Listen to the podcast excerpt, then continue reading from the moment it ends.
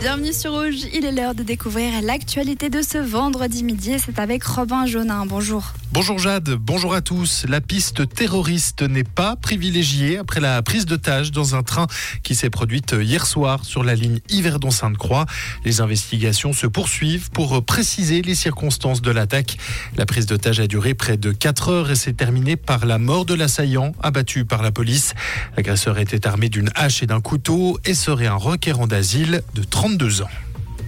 Le canton de Vaud ne travaillera plus avec la société X-Plane. Cette société devait moderniser tout le système informatique des polices vaudoises, mais elle a été remerciée avec effet immédiat par le Conseil d'État. Des données sensibles avaient été mises en vente sur le Darknet suite à des cyberattaques contre la société. Le canton a donc préféré limiter les risques financiers et opérationnels pour le projet. Peine confirmée pour des militants du climat. Le tribunal fédéral a confirmé cette condamnation de cinq militants qui ont bloqué une rue à Lausanne. À la suite du jugement du tribunal cantonal, les activistes arguaient d'une violation des droits de l'homme pour leur défense. On rappelle qu'ils avaient bloqué la rue centrale à Lausanne en décembre 2019. En France, le gouvernement Attal est au complet. L'ancienne garde des Sceaux, Nicole Belloubet, a été euh, nommée ministre de l'Éducation en remplacement d'Amélie Oudera Castera.